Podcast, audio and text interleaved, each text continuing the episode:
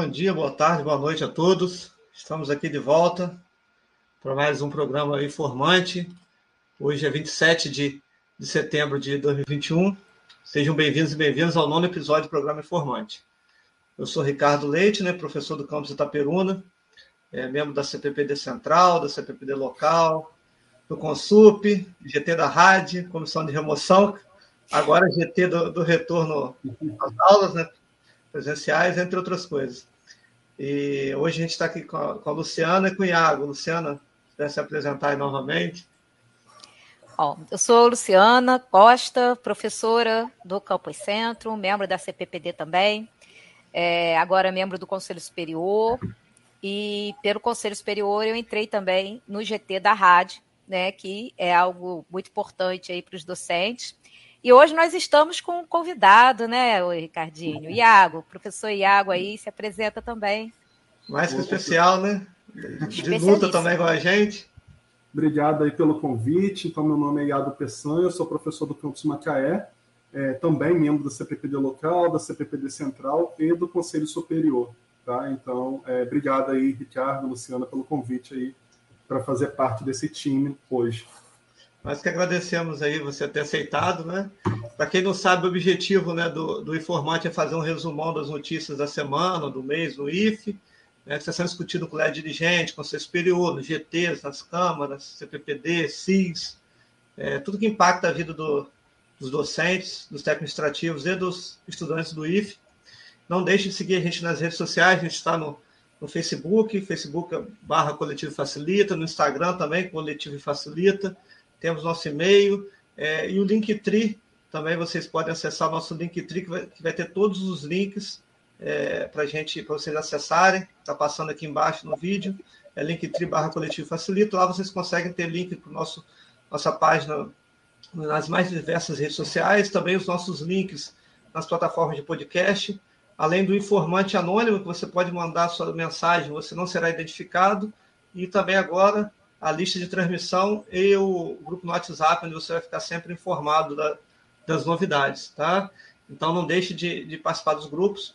Queria agora aproveitar, antes da gente começar, e dar os parabéns para nossa informante lá, Maria Siqueira, que hoje não está no programa, mas está fazendo aniversário hoje. Muitas felicidades, Maria, que é do nosso coletivo. Tudo de bom para você aí nesse dia tão especial, né? né Luciana? Maria, nossa colega, super criativa, super motivada, militante, defende a carreira docente, defende a instituição. Ela veste a camisa dos nossos alunos, apesar dessa expressão horrorosa, né? Veste a camisa, mas ela realmente é a definição desse conceito. E hoje ela está fazendo aniversário. Parabéns, Maria, com você tenha muita saúde, muita força, muita resiliência para esses desafios aí que a vida está colocando para todos. É isso aí. Parabéns, Maria. Parabéns, muitas felicidades. Aí já temos gente participando já do programa. O Garcês lá, nosso colega do Consul, das PPD. Ô, Garcês, bem-vindo ao Vive e a Cores. E hoje o tempo vai ser curto, porque tem muita coisa para discutir, né? É, é, o tempo hoje vai voar. É, vamos passar para o primeiro item de pauta, que é a primeira reunião lá da, da nova é, composição do Conselho Superior, que foi na última quinta-feira. Então, foi uma reunião. Foi até tranquila, entre aspas, né? Muitas aspas. Mas vocês gostariam, acho que eu poderia dar espaço para o Iago começar, né? Falar do que ele achou da reunião.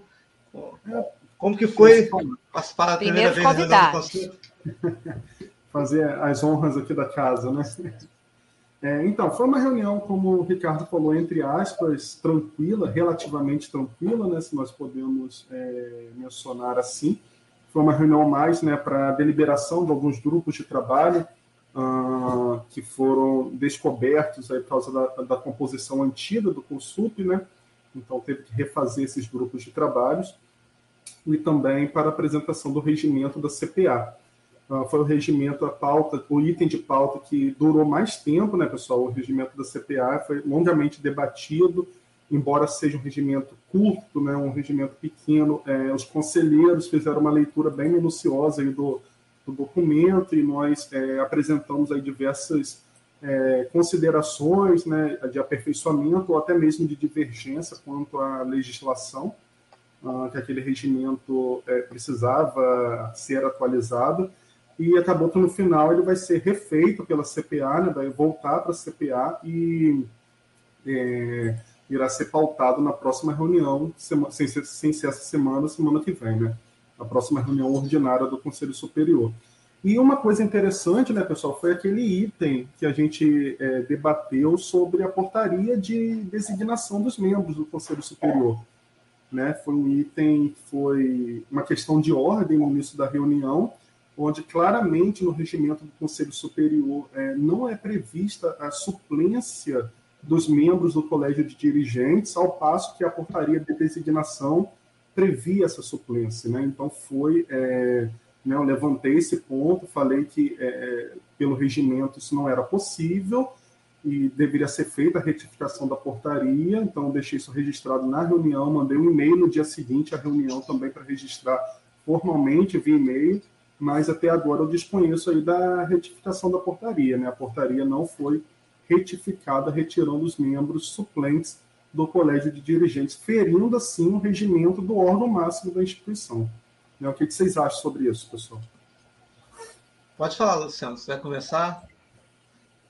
Se eu começar, eu não termino, né? Mas eu vou, eu vou, vou falar numa frase só. Isso é um absurdo, né? Eu é a mesma lógica pela qual você tem no site do IFE, né? Eu vou até entrar para verificar se alteraram. Um colégio de dirigentes com várias fotos, nomes, cargos de pessoas que não são membros do colégio de dirigentes, né? Então, assim, isso, isso, é muito, isso é muito sério. São órgãos regimentados, são órgãos é considerados no estatuto como órgãos superiores do IFE, né? superior não no sentido de que é superior aos demais, mas no sentido de que ele tem algumas competências né, que são bem específicas e que ditam os destinos da nossa instituição em muitos aspectos. Então, você não pode simplesmente tratar com essa esse descuido, né, a composição desses órgãos e também os ritos, né? A gente vê que não na reunião que a gente participou, mas outras reuniões, os ritos são muito difíceis e algumas conduções, não a do professor Zé Augusto, que é uma pessoa extremamente educada né, e aberta para o diálogo, mas a gente vê algumas conduções muito ríspidas é, e verdadeiramente grosseiras que a gente não pode ter numa instituição de educação, não deveríamos ter em nenhuma instituição pública. Mas numa instituição de ensino é muito pior, mas eu vou ficar por aqui. Estou deixando aqui, pessoal, no, no grupo, no, nas mensagens, né? Vocês podem acessar nosso link do, do nosso grupo do WhatsApp só complementando o que eles falaram, né? Para quem não sabe, a CPA, a Comissão Própria de Avaliação, é aquela comissão que faz avaliação é, dos servidores, dos estudantes, sem fazer uma avaliação, acho que anual, né, Luciano? Posso ser equivocado aqui, Luciano já fez parte da CPA, mas acho que é anual, né? Então, que eles ficam lá, ah, o pessoal tem que fazer avaliação, tem que avaliar, fazer avaliação, e todo mundo precisa fazer através do SWAP e outros sistemas, e eles até acompanham a questão do PDI, né, pelo Plano de Desenvolvimento Institucional, para ver se está acompanhando corretamente, não é isso? Então, essa comissão tem um valor. E outro ponto. Enquanto os nossos cursos vêm ser avaliados, né, é a CPA, porque você faz parte do sistema de avaliação nacional da educação superior, né? É obrigatório ter essa CPA em todas as instituições de ensino superior. Então, quando vem avaliar nossos cursos superiores, é a CPA que é chamada, junto com a coordenação do curso, para prover a, todas as informações e documentações. Então, inclusive, impacta na avaliação dos nossos cursos a CPA. Sim, e a gente viu que tinha muitas falhas né, no, no documento, foram feitas muitas correções e vamos aguardar agora na próxima, na próxima dia 7 de, de outubro, né, se não tiver nenhuma extraordinária, a ordinária, reunião ordinária será dia 7 de outubro, a gente vai discutir, voltar a discutir esse, esse documento lá. Tem algumas coisas interessantes, por exemplo, a reitoria tem cargo, tem vaga indicada dentro do CPA, que é um órgão autônomo. É, foi um ponto crítico também que a gente encontrou. E outras resoluções não tem, né, Ricardo? De outros IFES, né? Não tem. Isso. Então a gente vai ver se vai conseguir. Não chegou a ser alterado ainda, né, Iago? Ficou de é. na próxima reunião.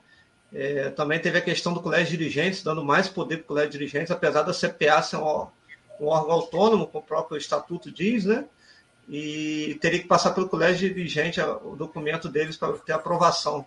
Então não tem lógica nenhuma É, isso foi retirado, né? Vamos esperar, claro, o documento Isso foi o mais gritante, né? Porque você tem a própria legislação dizendo que deve ser autônoma a atuação. Ela, essa comissão não pode, nem deve, e é proibido, é vedado, se submeter a qualquer instância. Então, como que você coloca que a comissão tem que submeter, acho que foi esse o termo usado, né? Ao colégio de submeter. dirigentes, submeter o seu plano o, de avaliação institucional. Não, não tem que submeter. Vai passar pelo colégio de dirigentes, como vai passar pela comunidade. A CPA é um órgão da instituição e está na lei que tem que ser dialogado com a comunidade, tem que formar a comunidade, tem que criar uma cultura de avaliação na comunidade. Então, vai passar pelo, órgão, pelo colégio de dirigentes, como passa por todos os órgãos, inclusive o Conselho Superior, o Conselho de Campos, mas, na verdade, por todos os membros da comunidade, docente, servidor administrativo e estudantes. Não tem por que você colocar uma obrigatoriedade de submeter ao colégio de dirigentes. Aquilo ali foi uma coisa que, enfim, Gritante, coisas né? do IFE. Até o Iago passou aqui no chat com a gente, vou até mostrar aqui agora para todo mundo. É, Continua lá no. É, Ricardo, sobre isso, se você é, volta um link atrás, por favor, o, o último que eu mandei para você mostrar para o pessoal. Antes ah, tá. De deixa eu abrir o outro aqui então. Isso. Só, aí, mas pode deixar esse aberto também, para a gente. É... Isso, esse daí.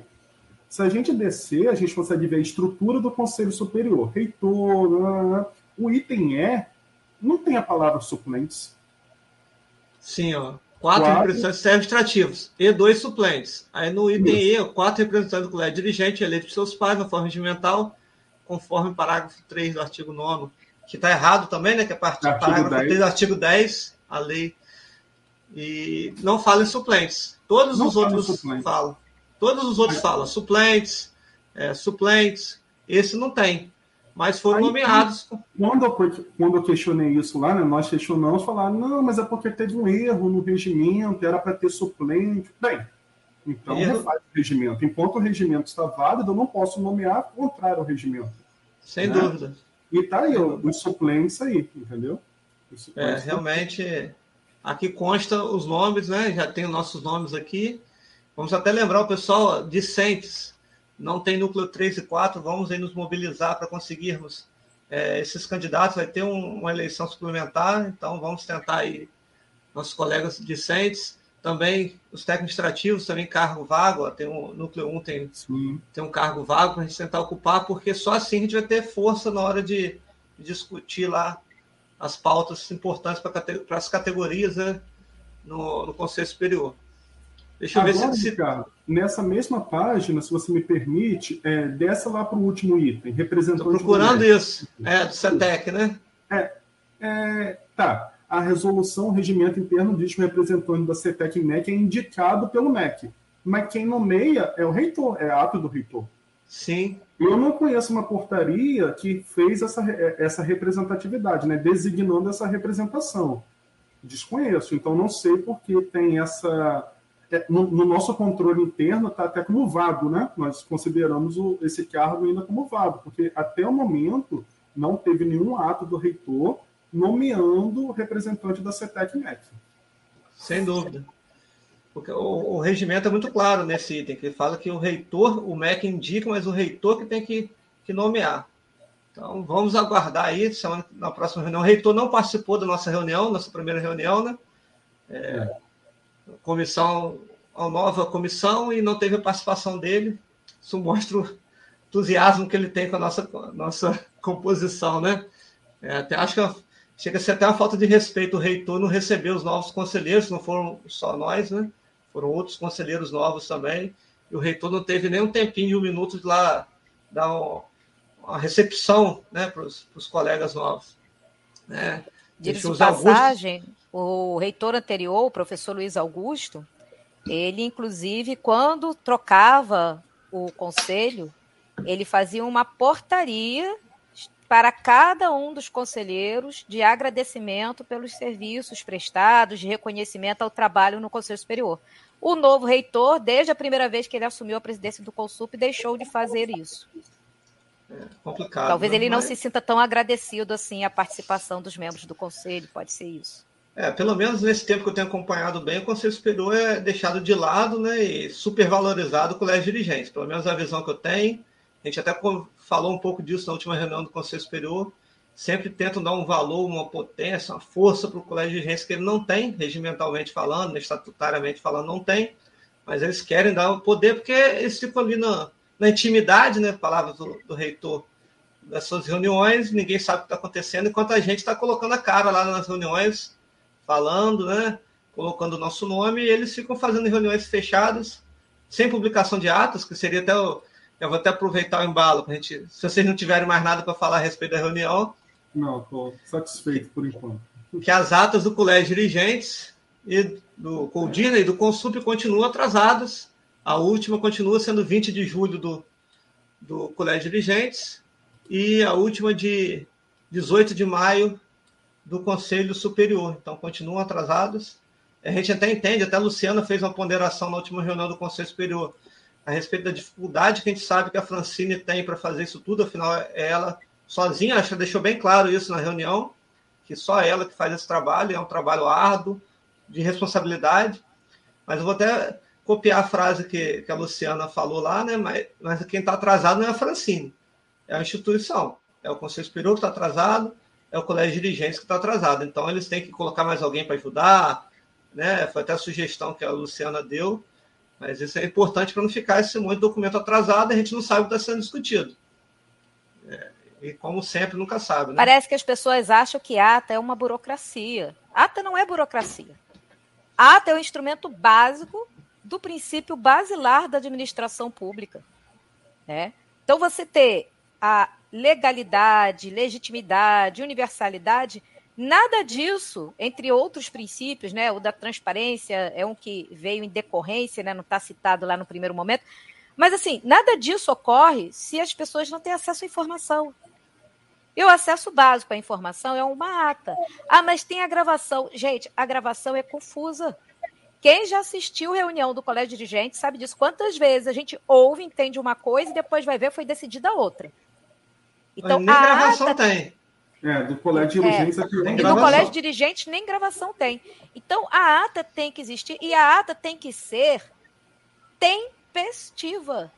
Não adianta publicar daqui a dois meses a ata para informar uma situação que já se consolidou.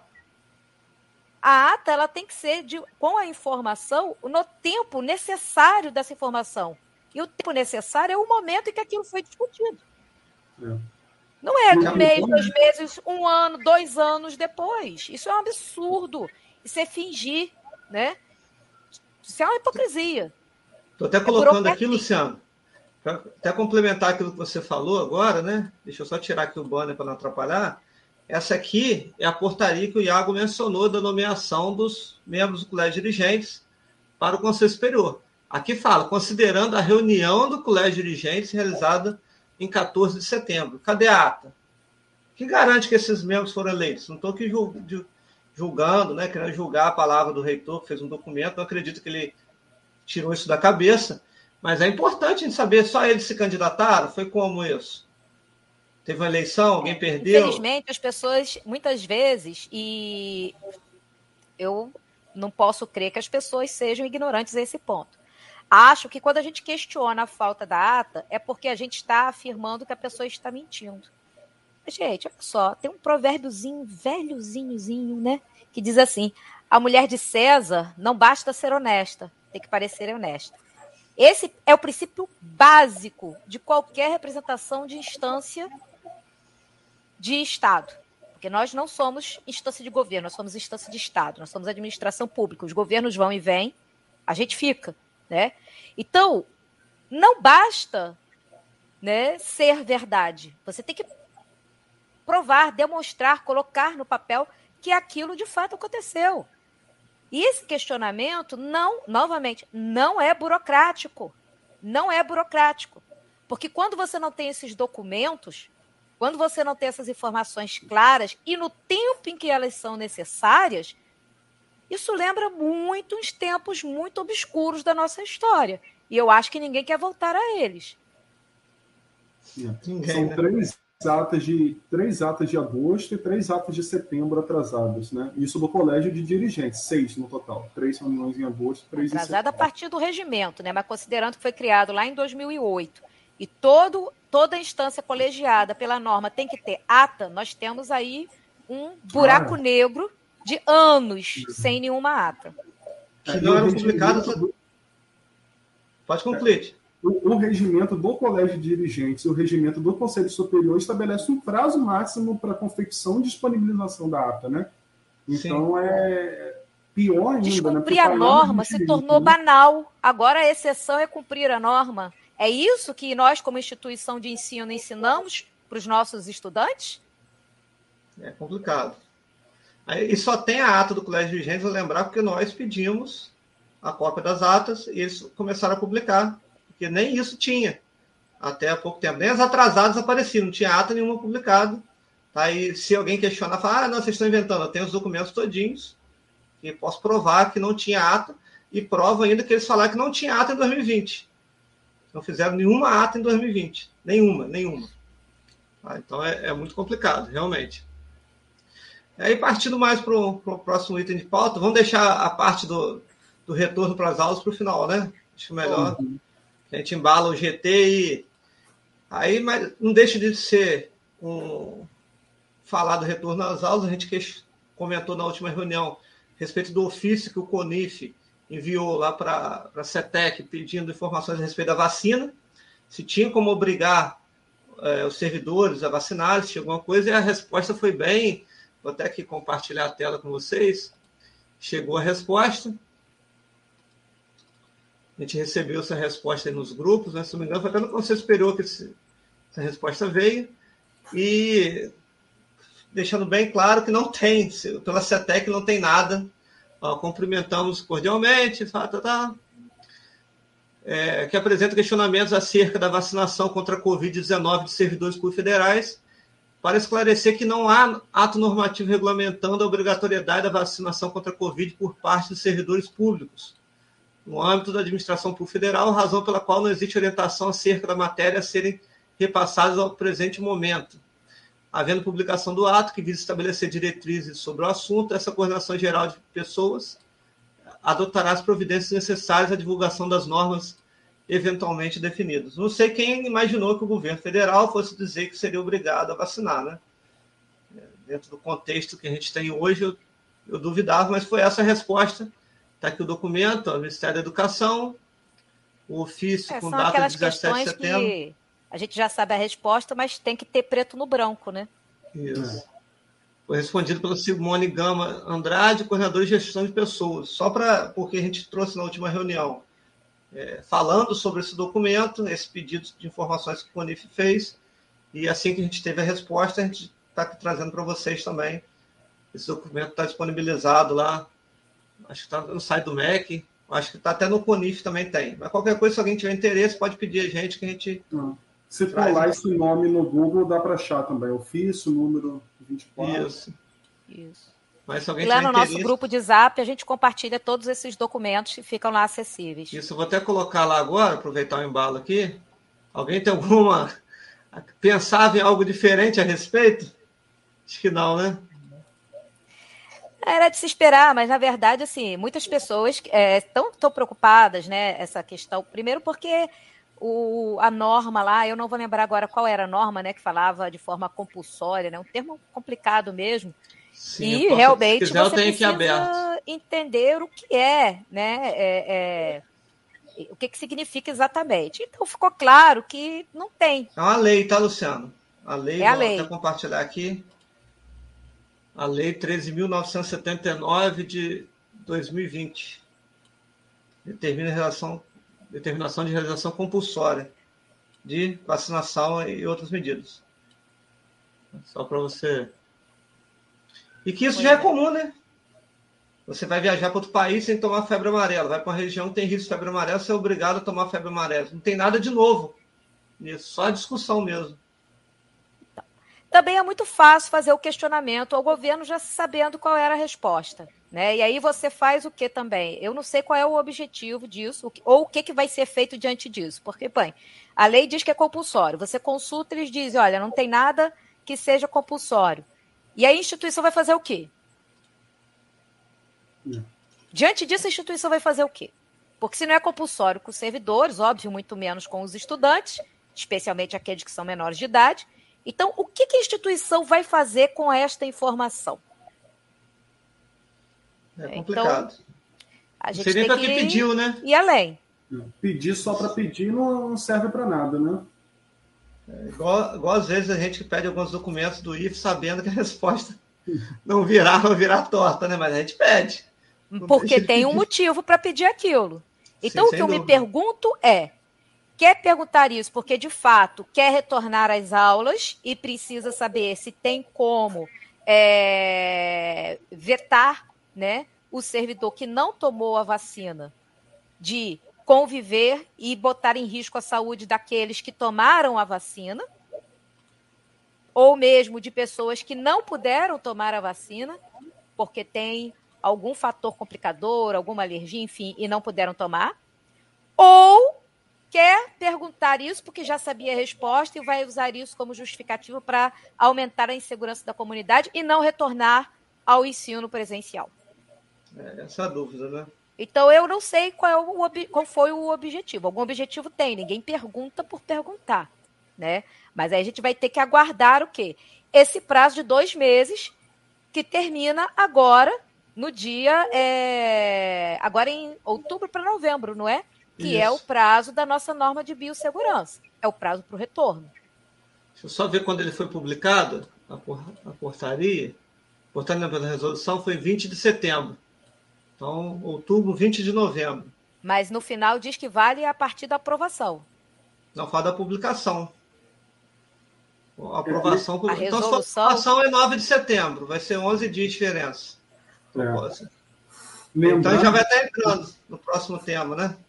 É que Isso. essa fase né, que a gente vai discutir agora do, do retorno às atividades presenciais não adaptadas ao modelo remoto, são diversas fases que tem um ponto de vista problemático, talvez, na operacionalização disso, né, que, que a Luciana falou dos dois meses, é que é, é um pedágio, né, uma transição de uma fase para outra, obrigatória de dois meses, uh, mas o documento deixa claro que a transição entre a fase 1 e a fase 2 é, não precisa passar por esse pedágio mínimo de dois meses. Né? Então é até bom para a gente esclarecer para a comunidade. Tem muita gente perdida ainda, que o documento é, não foi amplamente debatido, né? esse documento não foi amplamente debatido na comunidade, é, é, muitos nem sabem que ele existe ainda. E o que está valendo, né? Então é bom a gente fazer esse resumo. O que, que aconteceu? Foi publicado isso, nós estamos aonde? Então nós estamos na fase zero, na fase 1, um, né? na verdade o documento chama, que é uma fase de preparação, aquisição de insumos, de segurança, adaptação do ambiente e tudo mais. Uh, da fase 1 para a fase 2, é, não há um tempo mínimo de dois meses, diferentemente das outras fases, da 2 para 3, da 3 para 4, da 4 para 5. A pergunta é o seguinte: quem autoriza a fase 2, né, que é de fato ele começar com 25% de algumas disciplinas de laboratório dos cursos é, dos anos finais, ou dos módulos finais, ou das séries finais, quem autoriza é o Conselho Superior. Beleza. Mas essa autorização é coletiva? Ou essa autorização é por cada campus? Sim. Cada campus tem uma parte. Tem as fases.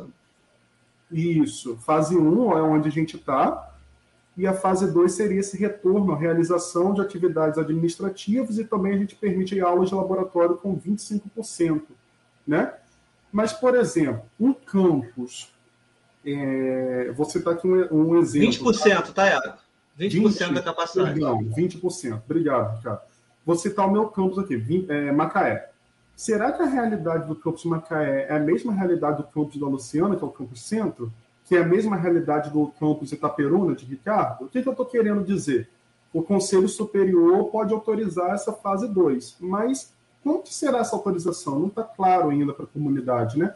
Se um campo já está preparado, já sente seguro, dependendo do, do, cenário epidemiológico da cidade, da região, em retornar, como que é formalizado esse retorno, pedir para retornar? O Conselho Superior vai aprovar campus por campus ou vai aprovar todo mundo junto?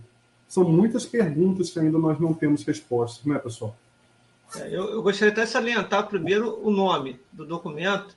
Vou até que lembrar que a própria Kissla questionou esse, esse, esse nome, lá na, na reunião do Conselho Superior, antigo conselheiro Kissler, porque diz plano de retorno das atividades presenciais não adaptáveis ao modelo remoto do Fluminense. Parece que eles querem criar um nome grande para ninguém entender o que, que é. Era muito mais fácil botar do nome, que foi discutido sempre, que seria o Manual de Biossegurança, que, na verdade, basicamente, ele fala das questões de segurança, de biossegurança na instituição, né, e fala muito pouco de retorno. Só tem aqueles, é, praticamente, aquela planilha ali que a gente viu com, com os estágios, mas ele não vai definir o retorno. Quem vai definir o retorno é o Conselho Superior. Então fica um nome que os alunos, principalmente, que não estão acompanhando a discussão, e a maioria dos docentes também não, tá? e, e administrativo não estão, por quê? A gente viu isso no GT, que a gente vai falar mais na frente. Todo mundo querendo alterar o documento. Ah, que o documento está errado nisso, que o documento está errado nisso. gente, não adianta discutir isso. O documento está aprovado. Você pode concordar ou não, mas o documento está aprovado. O problema é que toda a comunidade só fica sabendo de um documento igual a esse, a maioria, pelo menos, 90 e tantos por cento da comunidade, no momento que é aprovado. E olha lá. To, todo esse processo que foi criado, o documento passou por comissão, passou pelo colégio de dirigentes, mais uma vez, né, eles pegam lá a bocanha lá para ficar vendo o documento, a comunidade não sabia do documento, como que estava sendo feito. Que documento aí, que era Ricardinho, esse? refresca a nossa memória. Quando a conselheira Kissila indagou se tinha sido ouvida a comunidade, perguntou ao Fernando, que era quem estava. Ela, na verdade, ela perguntou. Sim. Aí solicitaram que o Fernando, que era quem estava apresentando o plano, respondesse. Aí o Fernando, na mesma hora, passou a bola. Né? Olha, isso daí eu não posso responder. Quem pode responder é o diretor de Cabo Frio, o Vitor, que estava também nessa comissão. E aí ele falou, falou, falou, falou, em síntese não passou pelo comunidade, pela comunidade. E aí, o presidente do dia do Conselho Superior, porque cada reunião é um diferente, né? nós temos é, cinco reitores, no caso do Consup, é, o presidente do dia falou foi o que mesmo, Ricardinho, para justificar não ter sido ouvido a comunidade? A gente até comentou no último programa, ele falou simplesmente que se a comunidade tivesse participado da, da elaboração desse documento, o documento não teria ficado tão bom. Mas a questão que ela perguntou é se a comunidade sabia uma coisa é você ter lá um grupo técnico como foi esse, não tem nenhum, questionamento aqui as pessoas que estavam trabalhando na comissão, muito pelo contrário, foi um bom trabalho. A gente pode ter ali pontos que você concorde ou não, mas no geral um documento muito completo, muito amplo, muito bem feito. É, mas só que uma coisa é você botar todo mundo para fazer o documento, não foi o que ela perguntou. Outra coisa é você apresentar para a comunidade. Porque algum colega pode ter alguma sugestão. Eu, por exemplo, achei um absurdo estar lá dizendo, recomendando todo mundo usar o cabelo preso. Qual a justificativa? Alguém viu alguém falar alguma coisa de cabelo preso até agora na pandemia? Eu não vi. Se você está de cabelo preso, você não tem menos risco de pegar Covid, cabelo solto você tem risco. Eu não vi, mas está lá falando. Por exemplo, de brinco, não usar brincos, relógios, é, cordões. Eu nunca vi isso, pelo menos eu não, não reparei se alguém falou em algum, algum lugar a respeito durante a pandemia de você usar brinco você tem mais risco de pegar Covid, usar cordão você tem mais risco, mas está no documento. Entre outros pontos que alguém poderia questionar e poderia até enriquecer o trabalho, né? Você colocar todo mundo para fazer, que não vai conseguir fazer, nem todo mundo vai querer participar também. Mas é a comunidade saber que o documento está sendo feito, como ele está sendo feito. Então, isso é transparência, né, Luciano? E do jeito que foi falado lá, deixa eu até ver aqui, tem alguns comentários. o que eles não querem é transparência. Então, o problema ah, o Garcês é até mandou né? uma mensagem aqui, o Garcês sempre com bom, e os carecas como que ficam? Os carecas já estão naturalmente protegidos, então, né? É. Digamos assim. Eu acho, é. pessoal, que a, o, o, grande ponto, né, é, até Luciano usou essa expressão, é a insegurança que isso tudo traz para a comunidade, né? Se a gente for parar para pensar, a gente retoma lá um, um, uma matéria em grande veículo de comunicação de campus, onde o reitor, meses atrás, afirmava que as aulas voltariam meado de outubro. Sim, em grande sim. circulação isso, tá? Aí para todo mundo procurar na internet vai achar essa matéria. Vem um plano de retorno que não fala nada disso, é uma confusão entre o negócio das fases. É fase 1, um, é 2, é, é dois meses, para essa não precisa, para essa precisa, a comunidade já não entende mais nada. Vem agora é, essas discussões em grupos de trabalho, que daqui a pouco a gente vai entrar mais profundamente falando sobre isso, que agora o IFE, né, é, deve ser em seu colégio de dirigentes, criou um slogan, né, parece até comércio, um slogan para tentar mitigar a fala do reitor meses atrás do retorno em outubro. Então criou-se um slogan para o IFE, é, vamos discutir como fazer antes de quando fazer. E todo mundo só fala disso agora. Você vai no Conselho Superior e pergunta, não, mas quando pode voltar? Quando vai voltar? Quem decide que vai voltar? Vamos discutir como fazer antes de quando fazer. Aí vai para o grupo de trabalho. Gente. Olha uhum. só, o título foi direto. Vamos pensar a lógica e a cronologia. Como o Iago bem lembrou, alguns meses atrás, o reitor, no jornal de grande circulação do município de Campos, município sede da reitoria do Instituto Federal Fluminense, vai diz que iria retornar em meados de outubro né? Se não houvesse nada errado, iria retornar em meados de outubro.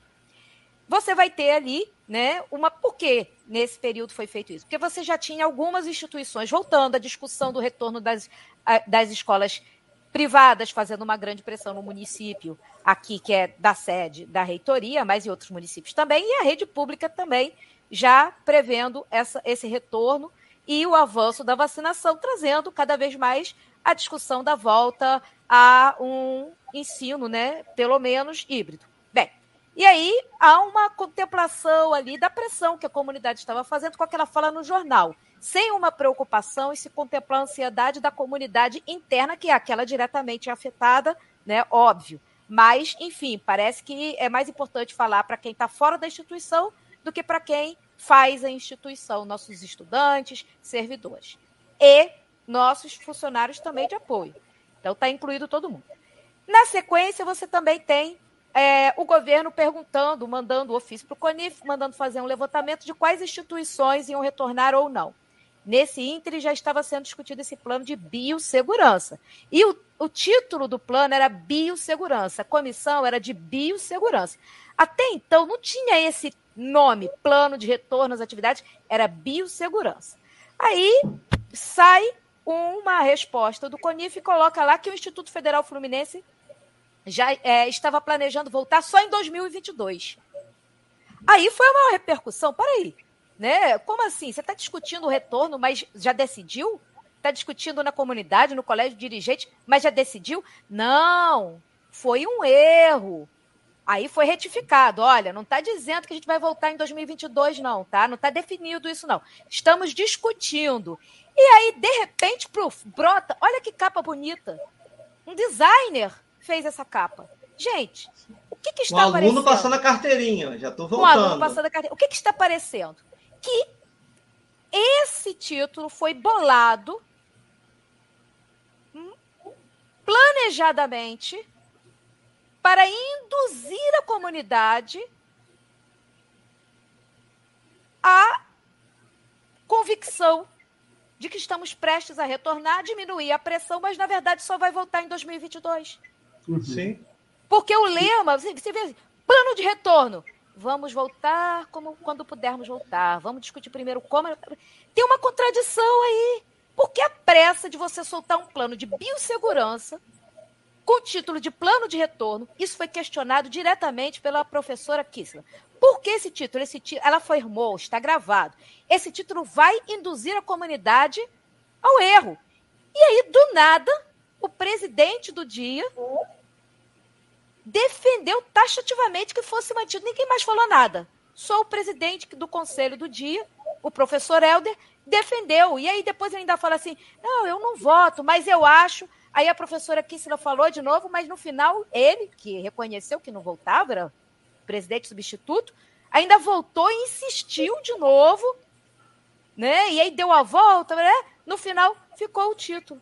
Isso não é à toa, essa cronologia, esse título tem uma lógica. Não nos enganemos.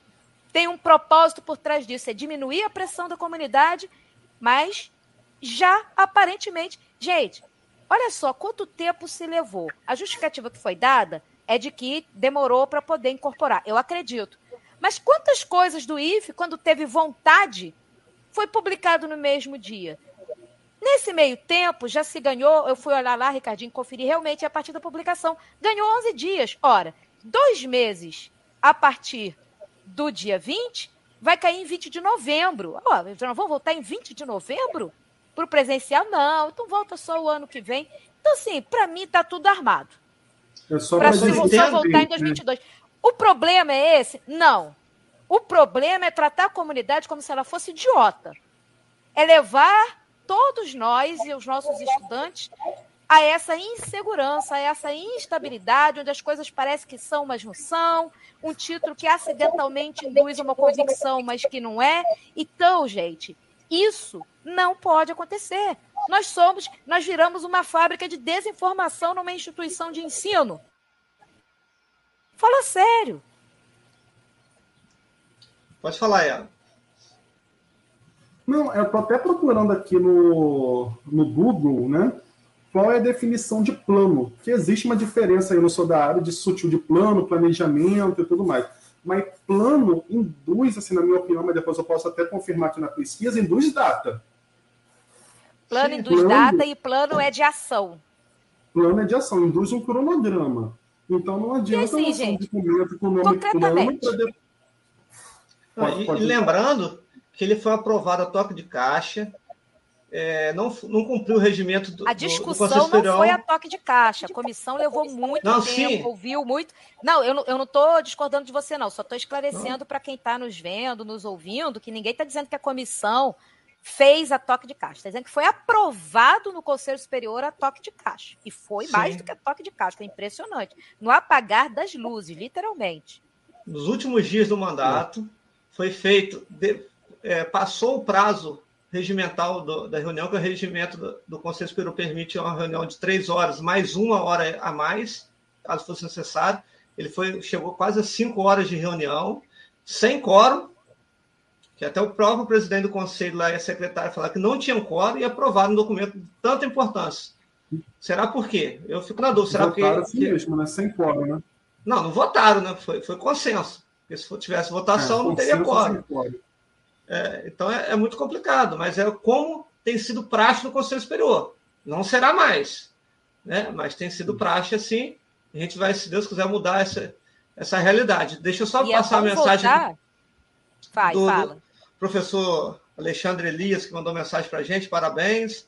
E a Prefeitura de Macaé recomendou a mesma coisa em relação a cabelo, brincos e colares. Ele mandou aqui a mensagem só para não passar em é, No início da pandemia tinha muito isso, né? Não se sabia o tempo de duração de vida né, do, do, do vírus sobre as diversas superfícies, né? Depois é. de tanto tempo a gente ficou trancado dentro de casa e até se colocou. Então, assim, é, de fato, lá no início da pandemia se discutia, e não estou dizendo né, que não, não tem que ser, né? Mas na administração é, não, pública se coloca muito a questão do seguinte: tudo, toda ação na administração pública tem um custo. E aí, a minha dúvida é: quem vai fiscalizar essas pessoas? E claro, é uma recomendação, não é uma proibição. Recomendação é recomendação. As pessoas seguem ou não. E é óbvio que você tem que recomendar as melhores práticas, né? Porém, Sim. na prática, a gente não vai conseguir nem medir temperatura. Quanto mais visualizar, verificar essa questão né, é, do cabelo, etc. e tal. Então, assim, é um, um, um, um, manual de biossegurança espetacular. Sim, sem dúvida. Pelo que eu li, eu dei uma lida rápida, tá? Mas eu vi assim, muito detalhado, muito bem embasado. Mas agora é a questão: como? Como nós vamos implementar essa biossegurança? Óbvio que o problema não é a diretriz correta. Né? A gente não está dizendo que é para mudar a diretriz, que é a correta, porque eu não consigo operacionalizar. Você tem que fazer o que é certo. A questão é, como faremos agora?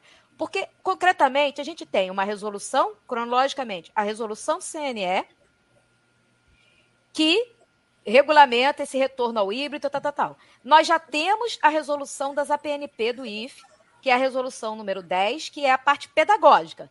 Nós já temos a parte da biossegurança, que é a resolução 54. Agora só falta o quê? O como. Operacionalizar. O como.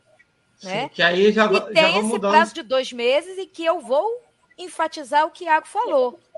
É uma recomendação de dois meses, mas pode ser antes. Ou mais também. E aqui também não estamos defendendo o apressamento. Óbvio, Sim, sem dúvida. Né? É só que. Mas é só essa história para boi dormir, gente. Vai me desculpar, não tem mais paciência, não. É. Aí criaram agora... Parece que está escrito na nossa testa que a gente é otário. Parece é. mesmo. Eu até pesquisei aqui, Ricardo, só para a gente fechar esse tema, só para. Eu disse que ia pesquisar aqui a definição, vou ler aqui rapidinho. É, o planejamento consiste no processo de tomada de decisões. E o plano é a formalização dos diferentes momentos desse processo, ou seja, consiste na sistematização do processo de organização da ação a fim de atingir o objetivo proposto.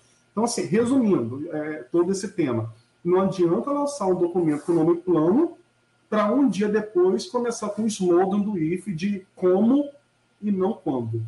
Né? Esse resumo. resumo. O que é um plano? É o conjunto de três resoluções: a das APNP, que é a parte pedagógica, a de biossegurança e a do como, só que né, é, é a famosa inauguração da pedra fundamental. Né? Inaugurei o quê? A pedra fundamental. Né? Nada. Cadê? O plano de retorno. Não tem plano de retorno. Enquanto não tem como, não tem retorno. Se não tem retorno, não tem plano, gente. O plano precisava primeiro do como, antes de você lançar esse título bonito. Por isso que induz a comunidade a essa insegurança. O erro. Mas a ideia é essa: quanto mais informado, melhor. Eu então, sou de gente... humanas, ciências sociais não acredito em coincidências. eu sou da, de, das exatas, né? Mas a gente vê isso todo dia. Aí o que acontece? Então, só para concluir, né? Esse, esse plano, na verdade, é um grande manual de biossegurança muito completo que traz todas as diretrizes que deverão ser feitas pelo pessoal da limpeza, pelos alunos, pelos docentes, administrativos, todo mundo. Tem também os relatórios que os que as comissões é, locais de biossegurança deverão preencher para você poder passar de um estágio para outro. E depois disso vem esse como, né? Que até na reunião lá, até o Carlos Arthur falou, não, a gente vai ter que discutir ainda, não garante o retorno. E baseado nisso, eles começaram a criar um grupo de trabalho. A gente tem que dizer da onde vem esse grupo de trabalho. Esse grupo de trabalho vem de uma conversa que já vem no colégio de dirigentes, algumas reuniões, e que são fechadas, colégio de gente ampliado entre eles mesmos, deram algumas vagas lá para alguém assistir, mas foi uma reunião, mais uma vez, fechada e sem ata. Então a gente não sabe o que foi discutido lá. E disso eles criaram GTs, pediram aos campi para mandar alguma indicação e criaram um GT. Começou, a gente teve uma reunião, eu estou nesse GT também. É, começou na semana passada, a primeira reunião, foi uma reunião bem geral, em que tem uns temas, né, que a Luciana até pegou os temas que eu vou deixar aqui para vocês verem, mais ou menos, quais serão os temas, mas que a reunião no final falou muito, falou disso, daquilo, mas não chegou no nada muito fechado. Ou seja, vários grupos de trabalho, agora serão mais, são 11, é, que vão se reunir para debater vários temas, que não, vou, não vai ter tempo da gente discutir cada um deles aqui. Mas o legal é que eles soltaram uma notícia são 11 grupos. Vai ter grupo sobre servidor, vai ter grupo sobre aluno, vai ter grupo sobre a parte acadêmica, sobre infraestrutura física, sobre compras de, de materiais. Tá? São 11 grupos. Só que esqueceram dos alunos, os estudantes. Até viria uma estudante aqui participar, uma representante do Consup, a Júlia, viria participar do nosso programa, mas ela teve um problema pessoal não pôde vir. E o que acontece? Os estudantes estão lá na matéria no, no site do IFE, foi compartilhado até no Conselho Superior pelo próprio reitor, a matéria que técnicos administrativos, estudantes e docentes estão se reunidos em grupos de trabalho para discutir o retorno seguro à presencialidade, só que os estudantes não estão no grupo. Aí questionei lá no grupo que está todo mundo, quem, quais são os estudantes que estão aqui? Ninguém respondeu. Aí só depois que uma chefia, porque, por que pareça, o grupo de trabalho sempre tem alguém da reitoria que comanda o grupo, que, que direciona tudo. Falou, não, ó, separou os grupos, perguntei de novo. Gente, passou a listagem de todos os membros em cada um desses GTs. Quem são os alunos que estão na comissão? E me respondeu que não tinha aluno. Aí eu coloquei no Conselho Superior, os, os estudantes lá pediram para entrar nesse tal grupo, aí agora que estão movimentando para ter Aí, rapidamente, no mesmo dia que você perguntou, pouco depois mandaram um e-mail para os diretores pedindo indicação de estudante, mas sem dizer quantos, né? Então, fica aí a transparência, nossos colegas estudantes. É, é bom vocês participarem, compartilhem esse vídeo com outros estudantes. A gente vai ter, na semana que vem, outro programa. Vamos discutir mais ainda em torno desse GT. Alguns deles vão se reunir essa semana. Eu mesmo tenho reunião, se não me engano, quarta-feira, pela manhã. São tantas reuniões que a gente fica perdido. Mas acho que é quarta-feira do GT. Então vamos acompanhar. Entre em contato com seus diretores para vocês conseguirem essa indicação, saber quem foi indicado a participar. Se tem indicação, nós vamos fiscalizar. Vamos ficar de olho lá para ver se realmente entrarão estudantes nesses GTs mas que fique claro que não estariam lá. Mais uma vez, só estariam na notícia, que está sendo debatido, como é sempre muito bonito, né, Luciano, né? Ah, que está todo mundo participando, tem muita conversa com a comunidade. Não tem. É blá, blá, blá. Deveria haver um décimo primeiro mandamento. Não usarás o nome dos alunos em vão. Porque no discurso é sempre citado, mas na prática não é bem assim. Aí você vê lá no grupo do Zap mesmo, do Conselho Superior, uma defesa da importância da paridade. Aí, quando a gente vai defender a paridade, ah, mas os estudantes têm que ser paritários. Gente, os estudantes, muitas vezes, nós estamos aqui a trabalho. Tudo que a gente faz pela instituição é nosso trabalho. A gente tem como justificar, olha, eu não fiz isso do trabalho porque estava fazendo isso outro aqui do trabalho. Ao os menos estudantes facilita. Não têm isso o informante facilita está fazendo horário de folga. Não, aqui é fora do é horário, é isso aqui não é, é institucional. Então você. E aí, mas os estudantes eles têm uma sobrecarga. Alguns estudantes, por exemplo, dos, dos ensinos integrados, eles muitas vezes têm dois turnos. Os outros estudantes do subsequente ou do concomitante muitas vezes trabalham, do Proeja trabalham, dos superiores Muitos também trabalham, nem todos, mas alguns do superior, inclusive, têm uma demanda também quase integral de carga horária. Então, os estudantes têm dificuldade de, de participar. Então, gente, diz, essa, essa preocupação da paridade só na portaria, e olhe lá, porque neste caso, nem, nem mesmo na composição é, formal do grupo houve essa preocupação se você, Ricardo, não tivesse questionado e cobrado. E aí, quando tem, é só uma preocupação formal, é para constar, é para fingir, é para dizer que se preocupa. Porque quando a gente defendeu, olha, tem que ter aluno em todas as comissões de todos os campos. Ah, não, mas aí tem a paridade. Eu quero saber o seguinte: essa preocupação com a paridade na hora de começar a reunião, se não tiver pelo menos uma representação paritária, paritária, de docentes, administrativos e alunos, eles vão parar a reunião ou vão fazer de qualquer jeito? Preocupação não, porque... com paridade na portaria. Preocupação com a paridade tem que ser no debate, gente. A portaria não é nada. Papel é uma oficialização que é importante para dar transparência dos atos da administração pública, mas o conteúdo é mais importante. A forma, a portaria, ela é o, a origem, o princípio, a base, o início daquilo que é mais importante, que é a efetiva participação dos estudantes.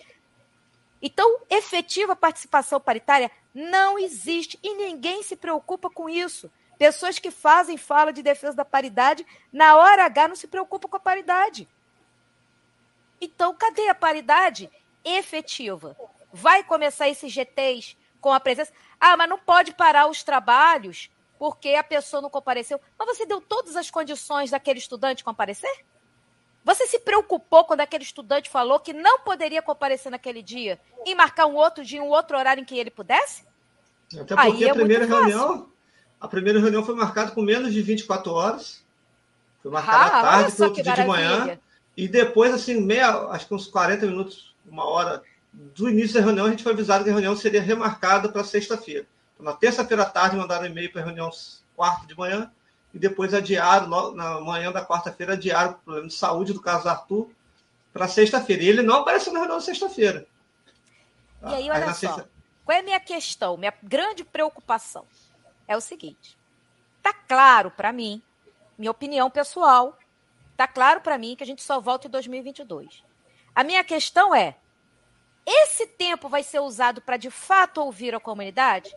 Ou vão fazer como sempre fazem: usar o discurso, o argumento do tempo, do prazo, da comunidade, da pressão, para poder pular a etapa de ouvir a comunidade. Ouvir a comunidade não é comunicar a comunidade em forma de webinar. Já começa por aí. Então tem que pensar essa metodologia efetivamente participativa, porque adoram ensinar o professor de como trabalhar com metodologia ativa, de metodologia participativa para os estudantes. Sabe aquela história, né? É, quem não, não, não, é, não sabe fazer quer ensinar os outros, né? Então, a reitoria para para ensinar os professores com vários manuais, reuniões, webinar de como fazer participação ativa na sala de aula. Eles não fazem participação ativa da comunidade. Está ensinando o quê? Se não sabe fazer. Então, vai, para mim, minha preocupação é usar o argumento do tempo para cortar a participação da comunidade, mas procrastinar para o ano que vem. Ou seja, nem esse tempo que a gente tem que poderia ser usado para uma participação efetiva vai ser usado? Essa é a minha questão. Não será, com certeza não. Tem alguma coisa para falar, Iago, a respeito do GT? Não, é, é, eu acho assim, no papel é tudo muito bonito, né? Na, é, olha lá, é, na prática nada funciona tão bem como deveria funcionar. É, o meu medo é o mesmo da Luciana. É, se a gente lembrar lá do ano passado, quando é, março, não, vamos esperar um pouquinho que, que no máximo em maio volta. Aí chegou maio, não, vamos esperar mais um pouquinho que a pandemia vai terminar até junho, julho. Aí chegou julho, oh, tá meio estranho, mas vamos esperar mais um mês. Quando chegou agosto, piscou o olho, a PNP estava publicada. E, e, e, a escuta da comunidade, como a Luciana bem pontuou, foi o quê? Webinar 9 da manhã, o webinar 2 da tarde, o webinar 6 da noite. Três webinars no mesmo dia. Né? Então, era um webinar, terminava, era outro, terminava, era outro.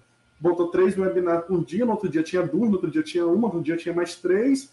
Enfim, foram não sei quantas. Em uma semana, uma semana fez todas e um dia depois, dois dias depois, publicou o documento. Teve o tempo da relatoria publicou. E eu tenho medo de acontecer a mesma coisa. É, assim, pode ser ano que vem? Pode, mas eu também acho que, é, é, dependendo da pressão externa, o processo vai ser bem mais corrido ainda e eu não iria me surpreender se chegasse final do mês que vem e tivesse um documento, os mesmos moldes da PNP, é, regulamentando esse retorno para novembro, né, com essa suposta escuta aí. Que lá pelo GT falaram assim, dois, é, duas semanas, né? Então o GT começou sexta passada, foi que o dia na sexta é. passada. Deixa eu olhar aqui no calendário. Ah, deve ser mais ou menos duas semanas para discutir no GT. Depois 20... vai ter uma, uma reunião de relatoria e depois vai. Provavelmente vai para o Conselho Superior, não da sei. Comunidade, é. É, se tiver. Cada GT que vai definir Sim. se vai ter essa escuta. Gente, o governo federal tem uma ferramenta fantástica para realizar audiências públicas e assembleias.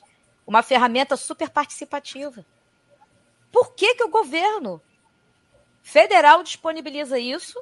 O governo federal. Nós somos uma instituição federal. E a gente não usa, a gente prefere fazer em forma de webinar. E ninguém participa. Se a ferramenta está pronta, Ninguém vai ter o trabalho, né? Porque aí, não, o pessoal está sobrecarregado, não tem como desenvolver a ferramenta. Não, a ferramenta está pronta. E outra coisa, gente, vamos convir. É isso, eu, meu medo é esse mesmo que você falou, Iago. A gente está concordando aqui. É, é, depois você repete para mim o lema, por favor, que eu sou péssima de lembrar com as palavras é. exatas. Mas é isso. Enquanto fica o lema, como é que é o lema? Primeiro discutir o como fazer. Antes do quando fazer antes do quando fazer. Aí, enquanto fica engabelando a gente, falando, primeiro vamos discutir o como, primeiro vamos discutir o como, primeiro vamos discutir o como, aí depois acelera. Quando, gente? Novembro, dezembro? Quando nós, professores, estaremos fechando os diários? Quando nossos estudantes estarão se descabelando fazendo as provas finais? Nesse momento em que docentes e alunos não conseguem participar de nada, nada, é quando vai efetivamente decidir? Tá difícil. Roda aí, no, roda aí nos bastidores, roda aí nos bastidores que esse documento vai para apreciação do Conselho Superior por volta do dia 20 já de, de setembro. Setembro não, perdão, outubro. Tá? Então, é, a, a, internamente, né, internamente, um calendário é, é, às obscuras, que a proposta é que esse documento seja aprovado no Conselho Superior, faltando 10, 7 dias antes de novembro. Para dar tempo. Vamos, vamos ver como. Né? Porque no GT, a minha preocupação sempre participar é de GT é você só homologar algo que eles já trazem pronto. Então a gente vai ver, semana, essa semana vai ter reunião. Porque se é, já tiver é algo. parte do pressuposto de que apresenta o consup, o consup no mesmo dia prova, né? Não tem não, mais debate, não, não, existe democracia, é não. é carimbador. Não. Não vai ser mesmo. Não vai ser mesmo. Já vou passar. E aí lá. a culpa ainda vai ser dos conselheiros. Olha, Sim. a culpa de ter atrasado é dos conselheiros. Sabe por quê? Porque eles leem os documentos. Desculpa. Aí a gente vai ler e se tiver que atrasar, vai atrasar. Que eles façam o trabalho direito, que consulte a comunidade primeiro, porque a gente pode também pedir tempo para consultar a comunidade. Minha então... defesa é essa. Se não ouvir decentemente a comunidade, a gente conduz a oitiva pelo CONSUP. Mas Sim, tem que ouvir a comunidade. Perfeito, Luciano. Mas ó, a gente já passou muita hora, já, já passam dois minutos. E a gente tenta já sempre fechar por uma hora. Você tem reunião. Aí semana que vem a gente entra de novo nesse assunto. Peço a todo mundo para seguir a gente nas redes sociais, né? Lá no Linktree, está passando aqui embaixo do vídeo. Linktree barra Coletivo Facilita. Lá você tem todos os links das nossas redes sociais. Se você quiser ouvir também em forma de podcast, esse programa vai estar mais tarde já em forma de podcast nos melhores agregadores. Agradeço, Iago, aí pela presença. Espero que você possa participar mais vezes conosco. Tá Obrigado bom? aí pelo convite, foi um prazer. Aí, a... Muito bem-vindo. E também o Ricardo, coitado, ele se sentiu muito solitário no programa passado. É, e agora ele quer mais gente. tem que ser assim. E a gente ainda tem que trazer os estudantes. Foi compromisso. Sim, vamos trazer. Se Deus quiser, na próxima semana, para a gente continuar nesse assunto. É, a Cristina aí está mandando, agradecendo as informações, agradeceu a Alexandre Elias também, o Garcês participar. Alexandre Elias, Garcês. Tá bom, muito obrigado. Infelizmente, o tempo é curto, a gente também não pode passar muito, senão vai, vai alongar demais, as pessoas não vão querer assistir depois. Mas vamos debater isso mais para frente. Tem que tá ser bom, igual gente? novela também, tem que deixar é. um assunto para terminar no próximo episódio. um abraço para todo mundo aí, até um a abraço, próxima. Pessoal. Até a próxima. Tchau, tchau, tchau, gente. Até a semana que vem.